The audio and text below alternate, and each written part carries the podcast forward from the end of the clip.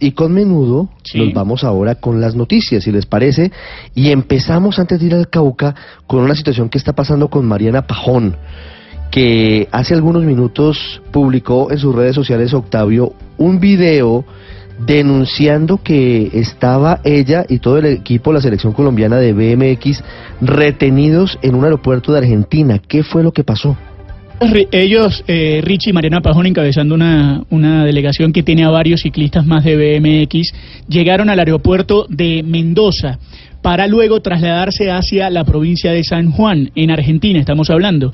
Ellos tenían que estar en este aeropuerto para luego salir de Mendoza eh, y trasladarse a San Juan, donde van a tener una competencia. Pues llegaron ahí, les pidieron los documentos y cuando les revisaron los pasaportes, les preguntaron que por qué traían bicicletas y que si ellos eran vendedores de bicicletas. Evidentemente, Mariana y el resto del, equipo, incluyendo a Oquendo, sí, eh, se sintieron obviamente ofendidos por todo este tema y, ahí empezó una, una, discusión. Yo hablé hace algunos minutos con el hermano de Mariana, con Miguel Pajón, que normalmente le maneja a ella el tema de relaciones públicas y demás.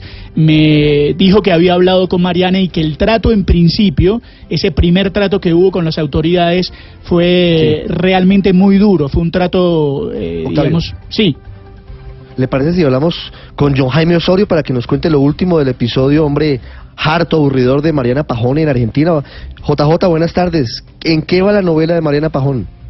Hola, hola Ricardo. Mire, eh, es una aventura incómoda el viaje de Colombia al Campeonato Suramericano de Bicicross que se realiza este fin de semana en San Juan. Y hay dos historias al respecto porque la selección viajó en dos contingentes. El primero de ellos se fue por la ruta Medellín-Lima, Lima-Mendoza aterrizando en Mendoza para hacer vía terrestre hasta San Juan son 169 kilómetros. En ese grupo iba Mariana Pajón, Carlos Mario Kendo, Carlos Mario Ramírez, que son nuestros medallistas olímpicos, Diego Arboleda, Ana Sofía Cadavid y la fisioterapeuta de la selección. Al aterrizar en Mendoza y al hacer inmigración, las autoridades argentinas asumieron que los colombianos llevaban sus bicicletas no para competir, sino para importarlas ilegalmente al país, venderlas en Argentina y obviamente sacar algún beneficio económico del tema.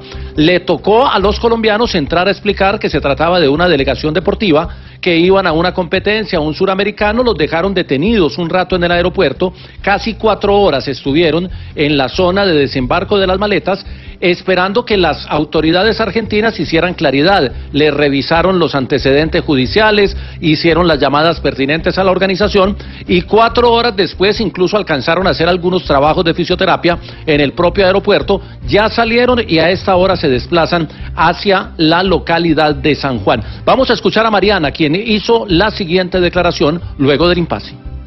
Cuando entramos, cuando pasamos nuestro pasaporte, se demoraron un rato que porque tenían que ver nuestro pasado judicial porque éramos colombianos.